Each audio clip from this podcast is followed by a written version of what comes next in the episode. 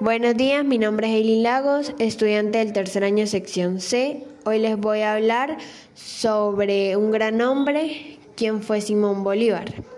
Nació el 24 de julio de 1783 y murió el 17 de diciembre de 1830. Este personaje histórico defendió sus creencias hasta el día de su muerte. A pesar de ser un hombre rico y conocedor del mundo, este prefirió entregar su vida al pueblo de Latinoamérica. Su principal interés fue la máxima felicidad posible para los pueblos sin esclavitud ni dominios de élites poderosas. A tal fin, se vale de su experiencia y adapta modelos y conceptos que desde la antigüedad hasta el siglo XIX habían sucedido en el mundo occidental. Bolívar creó su propio modelo, el cual defendió ferozmente para alcanzar la máxima felicidad posible. ¿Cuáles son estos principios políticos? Primeramente, representan un fin supremo, que es alcanzar una sociedad libre y autónoma, a fin de obtener libertad, igualdad, seguridad y propiedad privada. Dentro de la sociedad, por un medio de la Constitución o las leyes que rigen una nación. En este punto es importante aclarar la diferencia entre nación y gobierno, donde nación es un conjunto de habitantes en un territorio y gobierno es un conjunto de personas que dirigen esa nación con un perfil personal, justo, fuerte, liberales, sencillos y populares. Bien, retomando el tema, la idea política de Bolívar se enfoca en la, en la patria, donde expresa primero el suelo nativo, es decir, la identidad de la ciudadanía definido como ser común, que puede votar o ser elegido para guiar la nación.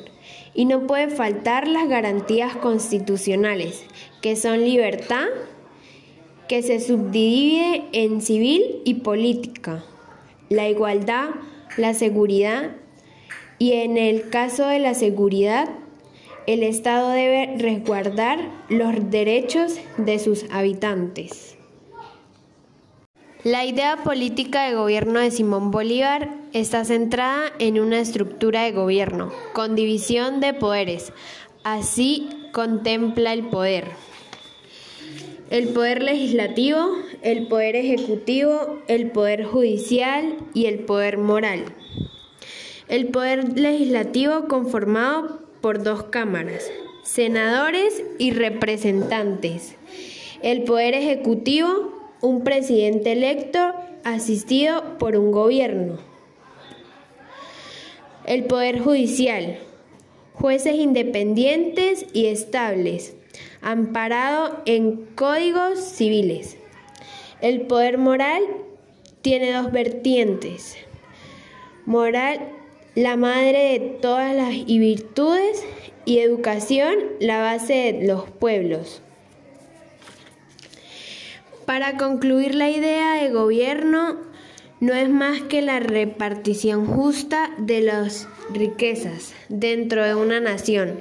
Así todas poseen la misma oportunidad, lo que llegará al máximo expresión de la felicidad, como él mismo lo dijo en el discurso de Angostura Cito. El gobierno perfecto es aquel que produce la mayor suma de felicidad. Me despido, gracias por su atención. Buenos días, mi nombre es Eileen Lagos, estudiante del tercer año sección C. Hoy les voy a hablar sobre un gran hombre, quien fue Simón Bolívar. Nació el 24 de julio de 1783 y murió el 17 de diciembre de 1830. Este personaje histórico defendió sus creencias hasta el día de su muerte. A pesar de ser un hombre rico y conocedor del mundo, este prefirió entregar su vida al pueblo de Latinoamérica. Su principal interés fue la máxima felicidad posible para los pueblos sin esclavitud ni dominios de élites poderosas. A tal fin, se vale de su experiencia y adapta modelos y conceptos que desde la antigüedad hasta el siglo XIX habían sucedido en el mundo occidental. Bolívar creó su propio modelo, el cual defendió ferozmente para alcanzar la máxima felicidad posible.